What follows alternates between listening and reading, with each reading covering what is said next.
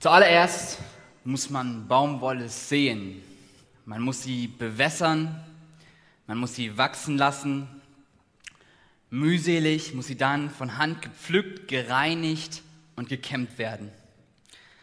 Danach muss sie zu Garn gesponnen werden und zu Stoff weiterverarbeitet werden.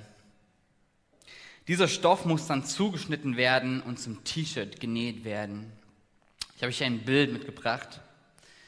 So wie diese Frau müssen weitere Frauen, Männer und Kinder für umgerechnet 26 Cent die Stunde T-Shirts nähen. Das ist genau so viel, nämlich 20 Prozent vom Existenzminimum. Das heißt, diese Frau und die Männer, die da unsere T-Shirts nähen, müssten eigentlich 80 Prozent mehr verdienen, um genug Geld für Kleidung, für Essen, für ein Dach über den Kopf und medizinische Versorgung haben. Nachdem dieses T-Shirt genäht ist, wird dieses T-Shirt dann noch gewaschen, bedruckt und verpackt. Durchschnittlich braucht man für ein T-Shirt 2500 Liter Wasser, um es herzustellen. Und dann wird es in die ganze Welt verschifft. Irgendwann kommt es dann bei uns im Laden an, dann muss es noch ausgepackt und platziert werden. Und dann können wir es kaufen. Umgerechnet für zwei Euro oder ein bisschen mehr und halten es in den Händen. Wie kann das sein? Wie kann das hinhauen? Unser Konsum, wie passt das eigentlich? Die Predigt, das Predigtthema von heute ist Konsum und was mich eigentlich wirklich glücklich macht. Was ist Konsum eigentlich? Unser Konsum so sagt es ähm, Wikipedia, kommt vom lateinischen consumere, das heißt verbrauchen, und wird allgemein als Verzehr oder Verbrauch von Gütern oder die Inanspruchnahme von Dienstleistungen verstanden. Das heißt, all das, was wir tun, wenn wir essen, wenn wir Kleidung kaufen, wenn wir in den Urlaub fahren, wenn wir im Internet oder auf Social Media unterwegs sind oder wenn wir Dienstleistungen in Anspruch nehmen, wie zum Beispiel den Friseur, nur noch die Älteren äh, wissen von uns, was das eigentlich ist. Der Rest kann ab morgen das dann wieder austesten. Ähm, der ein oder andere wird es vielleicht auch schon sehnlichst herbei erwarten. Warum konsumieren wir eigentlich? Oder die bessere Frage ist, warum konsumieren wir eigentlich so viel? Bei unserem Konsum geht es ja nun nicht nur darum, dass wir so unser Existenzminimum, das, was wir brauchen, konsumieren, sondern weit darüber hinaus. Warum tun wir das eigentlich? Wir wollen mal in die Bibel schauen und wenn du deine Bibel mitgebracht hast, dann kannst du gemeinsam mit mir zusammen Philippa 4 aufschlagen und die Verse 12 und 13 lesen. Weil dort heißt es, ich weiß, was es heißt, sich einschränken zu müssen und ich weiß, wie es ist, wenn alles im Überfluss zur Verfügung steht. Mit allem bin ich voll und ganz vertraut. Satt zu sein und zu hungern. Überfluss zu haben und Entbehrungen zu ertragen. Nichts ist mir unmöglich, weil der, der bei mir ist, mich stark macht. Komm, lass uns noch zusammen beten. Jesus, danke, dass du da bist. Danke, dass wir dein Wort hören dürfen, dass wir erleben dürfen, was ist deine Meinung, was denkst du über unseren Konsum. Jesus, danke für jeden Einzelnen, der hier ist oder der auch im Stream mit eingeschaltet hat. Danke, dass du da bist und dass du zu uns sprechen willst und dass du uns neue Wege aufzeigen möchtest, wie wir wirklich glücklich und zufrieden sein können. Amen. Ich möchte euch äh, einen kurzen Hintergrund, einen Hintergrundinformationen geben zu diesem Text. Paulus schreibt hier einen Brief an die Philipper. Philippi, das war die erste Gemeinde, die Paulus so in Südosteuropa gegründet hat. Das sehen wir hier mal auf der Karte. Philippi war eine römische Kolonie, die vor allem von pensionierten Soldaten bewohnt war. Das kam daher, dass gleich in der Nähe von Philippi die große Schlacht zwischen den Cäsar-Mördern Cassius und Brutus und den Cäsar-Rächern Octavian und Mark Anton stattgefunden hat. Und diese Stadt war bekannt für ihren Patriotismus und für ihren Nationalismus. Und als plötzlich das Christentum aufkam und angefangen hat zu sagen, okay, wir haben nicht nur den Kaiser, sondern wir haben vor allem Gott, also Jesus, als unseren König und als der, den wir anbeten, da kam es zu Verfolgung. Die Christen in Philippi wurden verfolgt und trotz Verfolgung senden sie Paulus aber eine Spende zu. Paulus ist zu dieser Zeit im Gefängnis und er weiß nicht genau, wird er freigelassen oder wird er umgebracht. Aber auf diese Spende hin schickt Paulus ihnen einen Brief zurück. Und Paulus beschreibt in diesen Sätzen, die ich gerade vorgelesen habe, dass er mit wenig, aber auch mit viel auskommen kann. Aber wie ist das eigentlich mit uns? Können wir mit wenig und viel auskommen? Was beeinflusst unseren Konsum? Wie kommt es zu unserem Konsumverhalten? Welche Konsequenzen hat unser Konsumverhalten? Und was sagt eigentlich Gott dazu? Ich möchte mal einen kurzen Abriss geben, wie kommt es eigentlich dazu, dass wir so viel konsumieren? Nun, kurz nach dem Zweiten Weltkrieg hat ein Wall Street Banker mal festgestellt, wir müssen die Mentalität der Leute verändern. Wir müssen die Leute dahin bringen, dass sie nicht mehr kaufen, weil sie etwas brauchen, sondern dass sie etwas kaufen, weil sie es kaufen wollen. Da sehen wir auch so ein bisschen daran, wie sich die Werbung verändert hat. Vor einigen Jahren war die Werbung noch so, da hat man Produkte ähm, anhand ihrer Qualität angepriesen oder ihrer Langlebigkeit oder ihrer Wirkung. Heute ist es eher so, kauf dieses Produkt und du wirst glücklich. Du kannst diesen Moment erleben, du kannst dein Glück aufmachen. Und so ist es nicht verwunderlich, dass der globale Konsum unglaublich angestiegen ist. Ab 1960 hat er sich verneunfacht, seit 1980 versechsfacht. Zwischen 2000 und 2015 hat er sich nochmal verdoppelt. Der Verkauf steigt, obwohl sich der Bedarf eigentlich kaum ändert. Vielleicht bist du älter und kennst noch die Zeiten, wo nur die Leute, die besser verdient haben, sich nur den Fernseher leisten konnten und die neueste Mode. Ihre vollen Einkaufstaschen haben dir lediglich gezeigt, dass du auf der Verliererseite der Gesellschaft standest. Die Schaufenster haben den Ärmeren gezeigt, was sie sich alles nicht leisten können und auch nie leisten können würden. Und jetzt verändert sich das plötzlich in den letzten zwei Jahrzehnten, dass Kleidung so viel günstiger wird, dass wir mehr kaufen können, als wir eigentlich tragen können. Musste man früher noch 10% seines Einkommens ausgeben für Kleidung, also sich wortwörtlich etwas vom Munde absparen, gibt der durchschnittliche Bürger heute nur noch 5% seines Einkommens für Kleidung auf, bekommt dafür aber das Fünffache. Und so verwundert es nicht, dass wenn 1900 noch eine Person durchschnittlich 400 Sachen besessen hat, wir heute durchschnittlich 10.000 Dinge besitzen. Wir kaufen, weil wir kaufen wollen, weil es uns glücklich macht. Wenn wir etwas kaufen, dann schüttet unser Körper das Glückshormon Dopamin aus. Und wir wollen das immer wieder, wir wollen immer wieder glücklich sein und deswegen kaufen wir immer öfter und deswegen kaufen wir auch immer mehr, um das immer wieder zu erleben. Ich kaufe, also bin ich, so könnte man das wohl ganz gut sagen. Und durch die Globalisierung und die Digitalisierung kaufen wir immer mehr. Nun, Globalisierung. Globalisierung ist die Vernetzung der ganzen Welt.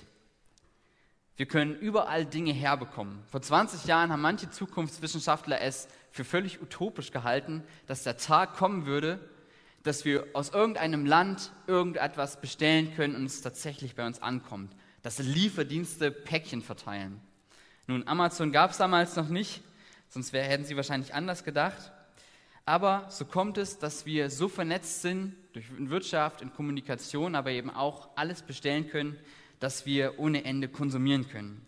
Aber was sind eigentlich die Konsequenzen? Was sind die Folgen? Wenn wir uns das mal anschauen, dann können wir uns nochmal dieses Bild anschauen, was ich am Anfang gezeigt habe. Diese Frau, habe ich bereits erwähnt, verdient im Durchschnitt 26 Cent die Stunde. Das sind gerade mal 20 Prozent ihres ähm, des Existenzminimums. Als solche Konzerne hier nach Myanmar, nach Kambodscha, nach Bangladesch und andere Länder umgezogen sind, haben sie mit einem Schlag 97 Prozent der Lohnkosten eingespart. Und immer wieder betonen ja Konzerne, ja, wir wollen, dass die Menschenrechte dort unten besser werden, dass es den Menschen besser geht. Aber wenn wir genau hinschauen, dann stimmt das nicht. Konzerne haben nicht das geringste Interesse an einer Verbesserung der Lage da unten. Die fehlenden Arbeitslöhne und Dumpingpreise sind der Grund, warum sie dort produzieren. Das sehen wir beispielsweise an, daran, dass 2019 Adidas und Nike und andere Firmen einen Tarifabschluss in Kambodscha verhindert haben. Der hätte nämlich dafür gesorgt, dass Menschen ordentlich bezahlt werden. Oder als unser deutscher Entwicklungsminister Gerd Müller 2019 das Gesetz zur Menschenrechtseinhaltung schaffen wollte, sagte die Präsidentin für Textil, wenn wir die Menschenrechte einhalten müssten, seien wir nicht mehr konkurrenzfähig. So, so. Dabei ist es doch eigentlich so, dass, die, dass wir nur ein Prozent mehr bezahlen müssten für etwas, damit es den Menschen, damit sie zumindest so bezahlt werden, dass sie genug Geld für medizinische Versorgung, für Kleidung, für Essen und für ein Dach über dem Kopf haben. Oder wie ist das mit dem Zara-Mutterkonzern Intitex? Vor einem Jahr, als die Corona-Krise gestartet hat, haben sie die, alle spanischen Mitarbeiter nach Hause geschickt, natürlich weiter bezahlt und ihr Sortiment umgestellt auf Masken und in Millionenhöhe an das Gesundheitssystem gespendet. Zur gleichen Zeit in Asien mussten solche Frauen und Männer oder auch Kinder immer noch weiter in Fabriken elf Stunden, äh, sechs Tage, elf Stunden am Tag arbeiten für weiterhin drei bis vier Euro pro Tag. Und als sich die Gewerkschaft dafür einsetzte, dass diese Frauen doch auch Masken tragen könnten zu ihrer Sicherheit, hat man noch am selben Tag alle 500 Gewerkschaftsmitglieder entlassen. Oder wie ist das mit Primark? Als das Fabrikgebäude Rana Plaza eingestürzt ist in Bangladesch 2013 und es über 1000 Tote gab. Obwohl Primark damit, damit involviert ist und man wusste, dass das Gebäude in einem sehr schlechten Zustand ist, steigt der Umsatz von, von Primark im selben Jahr noch um 20 Prozent. Müssen wir nicht eigentlich sagen, dass es uns mehr oder weniger egal ist, was auf der anderen Welt, auf der anderen Seite der Welt passiert? Wir agieren global, Verantwortung übernehmen wir aber nur lokal. Und so machen Firmen durch uns Gewinn, trotz dass sie Menschenrechte missachten. Jetzt könntest du ja sagen, ja, aber wenn wir dort nichts mehr kaufen, dann verdienen die Leute da unten ja gar nichts mehr. Das ist falsch. Weil wir immer noch bei den Firmen kaufen, müssen die Firmen nichts verändern. Erst wenn wir anfangen würden, nicht mehr bei den Firmen zu kaufen, die die Menschen dort unten ausbeuten, müssten die Firmen etwas verändern. Es ist wie im realen Leben. Erst wenn es weh tut, dann verändert man auch was. Nun, Gott ist es nicht egal. Gott war es schon damals nicht egal, wie es Menschen hier auf dieser Erde geht, und Gott ist es heute auch nicht egal. Wenn wir mal in das Alte Testament gucken, dann sehen wir, dass Gott den Propheten Amos beauftragt, in das Nordreich Israel zu gehen. Israel bestand damals aus zwei Teilen, aus zwei Ländern. Dorthin zu gehen und Gottes Botschaft zu überbringen, die Reichen zu kritisieren und die Mächtigen zu kritisieren, dass so viel Ungerechtigkeit und Unterdrückung passiert. Und so geht Amos hin und bezeichnet die Reichen und die Mächtigen sogar als Heuchler, weil diese Menschen immer noch Gott opfern, immer noch Gottesdienste halten, sich aber nicht um die Armen und um die Bedürftigen kümmern. Im Gegenteil, sie ausbeuten und sie ausnutzen. Und Gott spricht dann, zu die, spricht dann durch Amos und sagt, ich hasse eure Gottesdienste, ich kann eure Opfer nicht mehr sehen. Vielmehr will ich, und das steht jetzt in Amos 5, Vers 24, vielmehr will ich, dass sorgt lieber dafür, dass jeder zu seinem Recht kommt.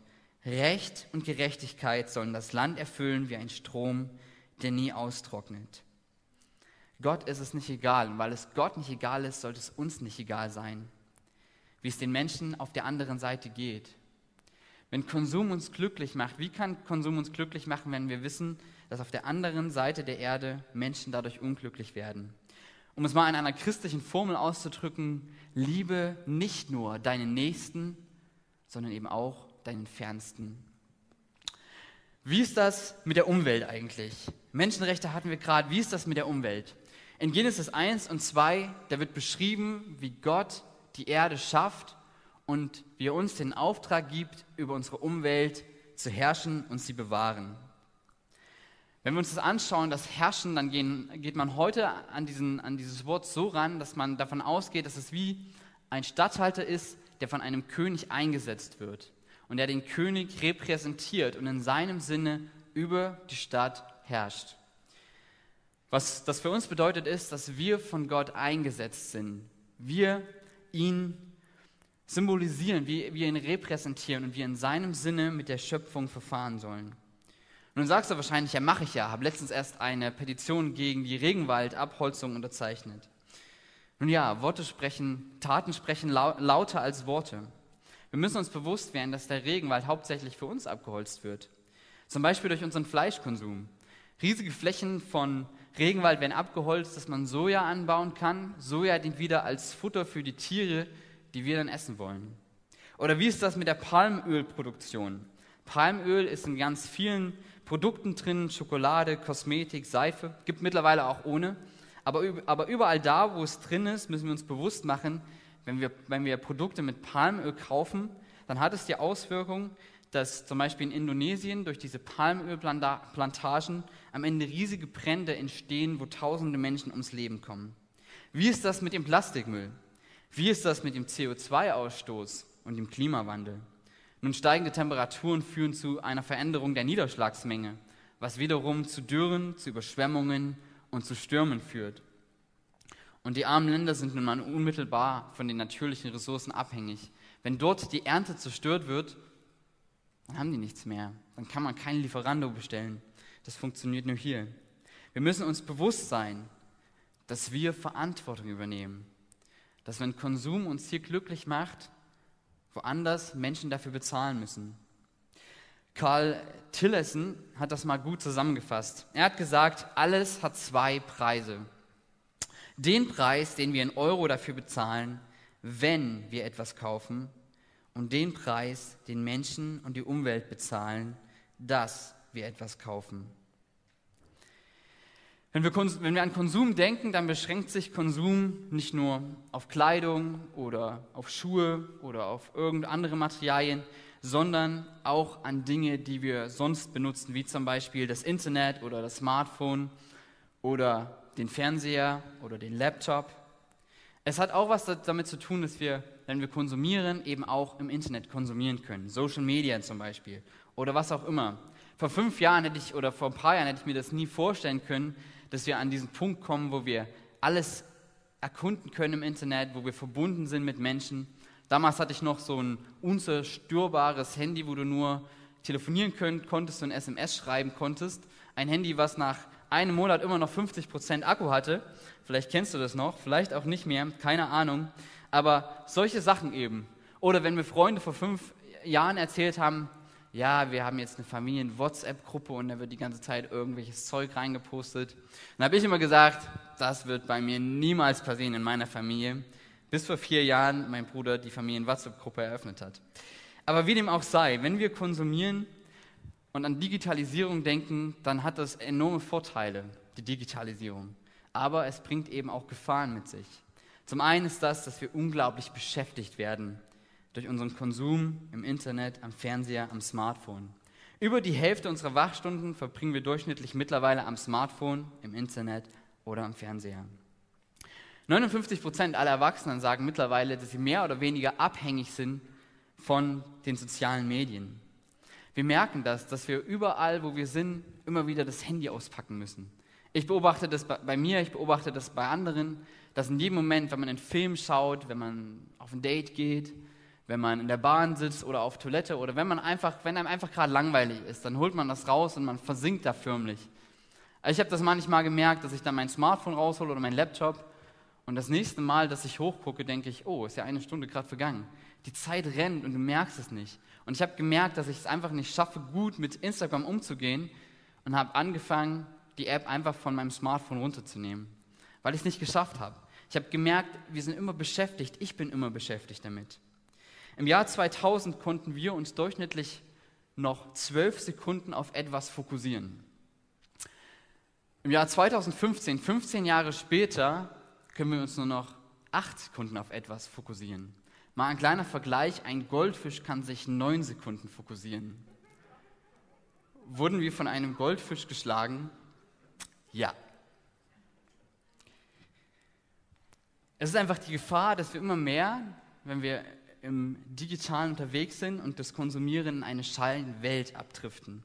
Während es vielleicht im echten Leben nicht so läuft, verbessern wir unseren Score auf Minecraft oder wir erhöhen die Followerzahl auf Instagram oder wir holen uns mehr Likes auf Facebook oder holen uns Zustimmung auf Twitter. Und wir merken nicht, dass die Online-Welt zur realen Welt wird und die eigentlich reale Welt immer mehr ins Hintertreffen, Hintertreffen kommt.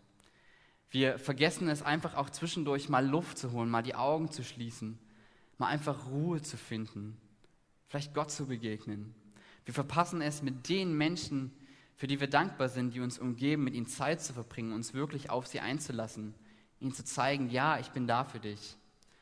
Und was noch viel schlimmer und tragischer ist, ist, dass wir oftmals keine Zeit haben, dass wir sagen, ja, für, für Gott, für Bibel lesen, für Beten, für einfach Gott begegnen, hat es heute wieder nicht gereicht. Aber zwei Stunden sind wir dann am Smartphone oder am Fernseher oder im Internet. Was ist uns wichtig? Was macht uns glücklich? Ein weiterer Punkt ist, dass wir so sehr nach Aufmerksamkeit und Anerkennung, dass wir uns so sehr danach sehen und dass die sozialen Medien uns eine unglaublich große Plattform bieten. Mittlerweile können wir Leute auf der ganzen Welt erreichen und ihnen unseren neuesten Sneaker oder unser neuestes iPhone oder MacBook oder neuesten Klamotten zeigen. In uns ist einfach so eine Sehnsucht nach Aufmerksamkeit. Zu den großen Sport, Film und Musikstars kommen jetzt noch die Influencer hinzu, die uns täglich mit ihrem Konsum unterhalten. Und die sind auch ziemlich erfolgreich. Zum Beispiel gibt es äh, Kaylee Jenner, ich glaube so heißt sie, verdient pro Post 250.000 Dollar dafür, dass sie irgendwie ein Produkt ähm, anwirbt. Und so kommt es, dass viele Teenager den Traum haben, ich will Influencer werden. Ich will genauso erfolgreich werden. Und wenn sie dann die Influencer sehen, dann kaufen sie sich die gleichen Sachen mit der Hoffnung, genauso erfolgreich zu werden und dazuzugehören. Und es ist ja auch erstmal nicht schlecht, würden wir sagen. Wir fühlen uns glücklich. Zum einen, wenn wir Dinge kaufen, sind wir glücklich und zum anderen, wenn wir dann dafür Anerkennung bekommen. Wir suchen aber Lob und Anerkennung bei etwas, was uns eigentlich nicht langfristig glücklich machen kann, was uns nicht wirklich einen Status, eine Identität geben kann. Wir versuchen uns zu vergleichen, wir versuchen besser abzuschneiden, wir versuchen andere zu beeindrucken. Im Film Fight Club hat man das mal sehr gut erwähnt und hat gesagt, wir kaufen Dinge, die wir nicht brauchen, mit Geld, das wir nicht haben, um Leute zu beeindrucken, die wir doch eigentlich gar nicht mögen. Wir kaufen Dinge, die wir nicht brauchen, mit Geld, das wir nicht haben, um Leute zu beeindrucken, die wir doch eigentlich gar nicht mögen. Geht es irgendwie noch jemandem so wie mir, dass wir so oft Dinge kaufen, die wir nicht brauchen, mit Geld, das wir nicht haben, um Leute zu beeindrucken, die wir nicht mögen. Wir versuchen uns zu vergleichen und wir hoffen, dass wir irgendwie besser abschneiden. Wenn wir besser abschneiden in dem Social-Media-Vergleich, dann kann es oft dazu kommen, dass wir plötzlich so einen Druck verspüren. Wir müssen weiter leisten, weiter so viele Likes bekommen. Wir müssten immer wieder neuen Content produzieren, so wie man das so schön sagt, neue Bilder posten. Und wenn wir schlechter abschneiden, dann werden wir darüber traurig, irgendwie betrübt. Es gibt eine Statistik in den USA, können wir hier mal anwerfen, dass die Teenager, hier geht es um Teenager-Mädchen, seitdem es Social Media als App auf dem Smartphone gibt, ist die Depressionsrate, dass, dass die Mädchen sich ritzen, sich selber verletzt haben, unglaublich angestiegen. Und hier sehen wir noch eine Statistik auf, ähm, in Bezug auf Suizid. Seit es die sozialen Medien auf dem Handy gibt als App, ist die ist die Situation so gestiegen, dass Mädchen zwischen 15 und 19 Jahren es einen Suizidanstieg von 70 Prozent gegeben hat. Bei den Mädchen zwischen 10 und 14 Jahren sogar einen Anstieg von 151 Prozent. Alles Zufall? Ich glaube nicht. Wie geht es dir? Was macht dich glücklich, wenn du, wenn du konsumierst im Internet, digital, auf, auf den so, sozialen Medien? Bist du frei davon? Macht es dich glücklich oder merkst du eigentlich, dass du darin gefangen bist? Wie geht es dir, wenn du dich dann vergleichst und, und plötzlich diesen Druck oder eben die Trauer spürst, wenn du eben nicht so gut abschneidest oder besser abschneidest? Wie geht es dir, wenn du jetzt hier als Elternpaar sitzt und du weißt, dein Kind hat ein Smartphone? Und ich will dich einfach ermutigen, dich, dich damit zu beschäftigen, deinem Kind einfach gesund, einen gesunden Umgang mit Konsum, mit dem Handy und mit dem Internet, da einfach zu helfen zu schauen. Es gibt ja mittlerweile ganz viele Möglichkeiten, wie man ähm, das Ganze kontrollieren kann, gucken, was man konsumiert und auch wie lange. Eure Kinder werden mich wahrscheinlich jetzt hassen, aber das ist okay. Ich glaube, es ist wichtig. Ähm, aber spreche auch mit deinem Kind über den Wert, über die Identität. Dass der Wert nicht davon abhängig ist, wie, wie viel Likes ich bekomme oder wie viele Kommentare oder wie viele Emojis, sondern davon, was Gott über mich denkt. Konsum, was macht uns eigentlich glücklich? Wenn ich über den dritten Punkt, an den dritten Punkt denke für heute, dann ist es, dass Konsum der Sinn unseres Lebens wird in unserer Gesellschaft. Man könnte sagen, fast wie eine Religion. Der Konsum bestimmt unseren Status, unseren Wert und sichert uns unseren Platz in der Gesellschaft. Man könnte auch sagen, er beginnt den Sinn, der Sinn unseres Lebens zu werden. Der französische Soziologe Jean Baudrillard hat gesagt, in der westlichen Welt ist der Materialismus das neue dominante Wahrheitssystem. Nicht der Atheismus hat das Christentum ersetzt, sondern Shopping. Wir können sagen, Shopping ist die Freizeitbeschäftigung Nummer eins. Amazon ist der neue Tempel, die Visitenkarte unser Altar, der Doppelklick unsere Liturgie und die Influencer sind unsere neuen Priester. Wir haben unsere Religion gefunden. Ohne Gott, ohne den Glauben an, den, an einen höheren Sinn im Leben, ohne die Perspektive Ewigkeit, konzentriert sich in unserem Leben alles auf das Dies und Jetzt. Wir müssen alles auskosten. Der Glaube an die Erlösungskraft des Konsums folgt der Annahme, wenn ich immer mehr in immer kürzerer Zeit erlebe, produziere, wenn ich so viel wie möglich reise und erledige, dann kann ich mein Leben voll ausschöpfen, dann kann ich einen Sinn in meinem Leben erfinden. So wird der Konsum mehr oder weniger zu einer Satzreligion, etwas, worum unser Leben kreist, wo wir unseren Status definieren. Nun ist die Frage, was erlöst mich? Was bringt mir Glück, Zufriedenheit, einen Sinn in meinem Leben? Ich würde sagen, die Bibel gibt uns darauf eine Antwort. Der Name ist Jesus Christus. Das ist das Evangelium, was wir feiern, dass Gott selber auf diese Erde gekommen ist und für uns am Kreuz gestorben ist, um uns zu erlösen, um uns einen Status zu geben vor Gott. Nicht der Status, den wir bekommen von Likes oder von Kommentaren, sondern der Status, den wir vor Gott bekommen. Jesus ist für uns gekommen, damit wir wirkliches Glück und wirkliche Zufriedenheit finden. Ja, Konsum, das macht uns für eine kurze Zeit glücklich. Der Dopaminausstoß, der füllt unseren Körper, aber nie lange, immer nur kurz. Und so müssen wir immer mehr kaufen. Aber mit Jesus Christus haben wir jemanden gefunden, bei dem unsere Seele wirklich zur Ruhe kommt, wo wir Zufriedenheit und echtes Glück finden. Paulus hat es in 2. Korinther 8, Vers 9 so schön beschrieben. Gott wurde arm für uns, damit wir durch seine Armut reich werden. Während wir so oft auf unseren Besitz schauen und wie wir noch ein bisschen mehr bekommen können, lässt Gott all seinen Besitz zurück. Er gibt alles auf. Wenn wir daran denken, ob wir uns vielleicht doch noch das 20. T-Shirt kaufen, dann können wir auf Jesus schauen und können sehen, wie er wortwörtlich sein letztes Hemd für uns gibt am Kreuz, wie er es auszieht. Wenn wir ehrlich zugeben müssen, dass uns doch eigentlich die Not auf der anderen Seite der Erde mehr oder weniger ein bisschen egal ist, dann können wir sagen, dass Gott unsere Not nicht egal war. Unser Anliegen hat er zu seinem Anliegen gemacht und er hat uns gerettet. Was ist die Lösung?